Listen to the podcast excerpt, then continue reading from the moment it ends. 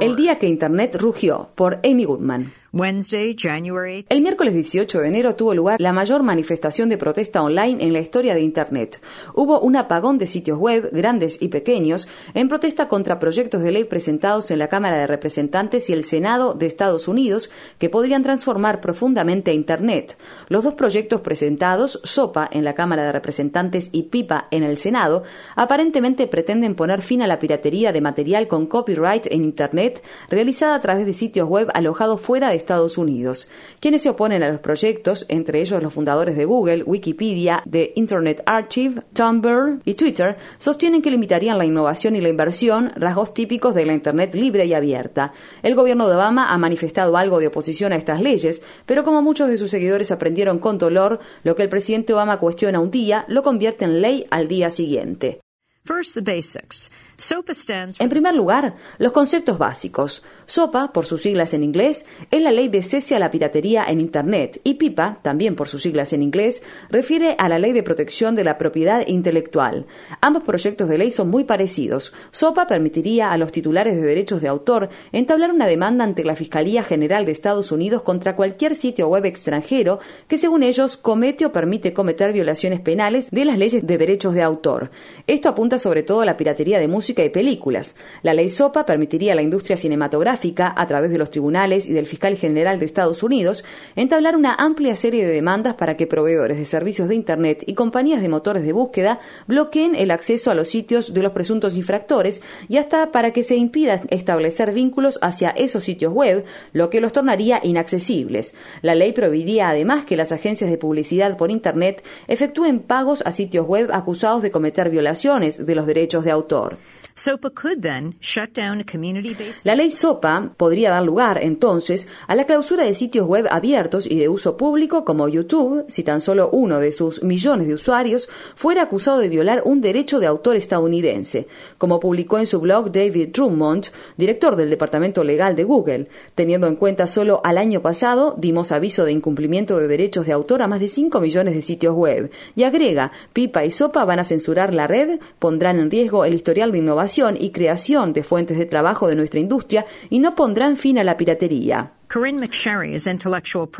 Corinne McSherry, directora de propiedad intelectual de la Fundación Fronteras Electrónicas, EFF.org, me dijo.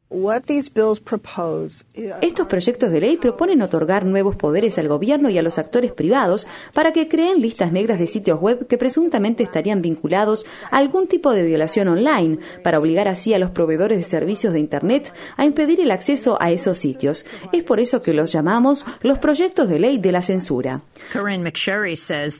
Según McSherry, estos proyectos son creación de la industria del entretenimiento y de producción de contenidos.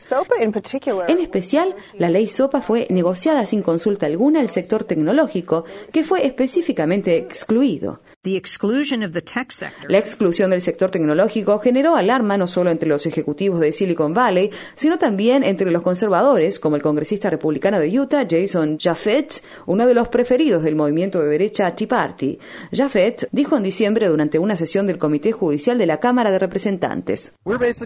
Básicamente vamos a reconfigurar Internet y cómo va a funcionar en adelante sin consultarles a los nerds.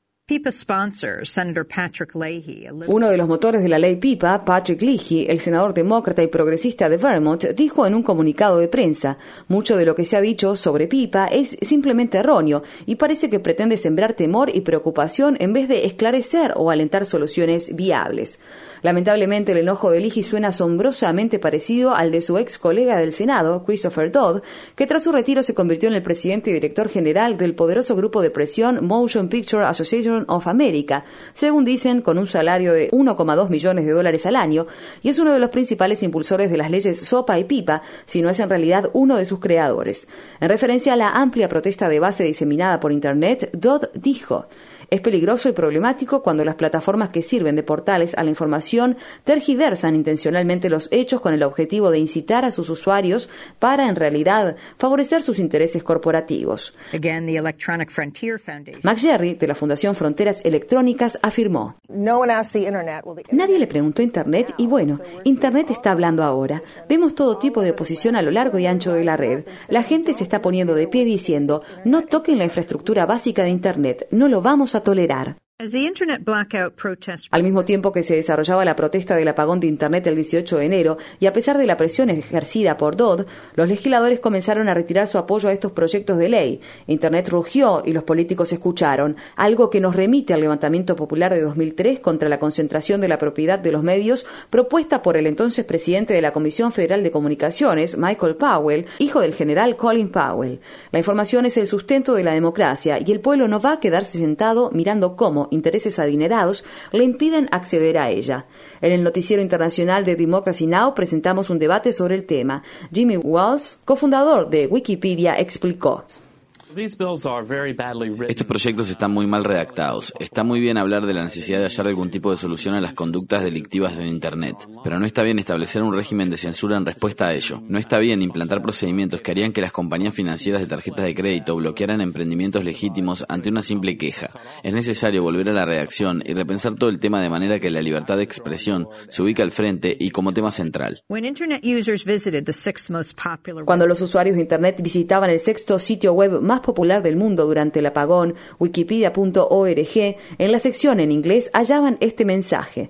Imagínense un mundo sin libertad de conocimiento. Durante más de 10 años hemos dedicado millones de horas a la construcción de la mayor enciclopedia de la historia de la humanidad. En este momento, el Congreso de Estados Unidos se encuentra debatiendo proyectos de ley que podrían perjudicar profundamente a la Internet libre y abierta. En un mundo con revoluciones recientes impulsadas desde Internet, parece que los políticos estadounidenses están comprendiendo el mensaje.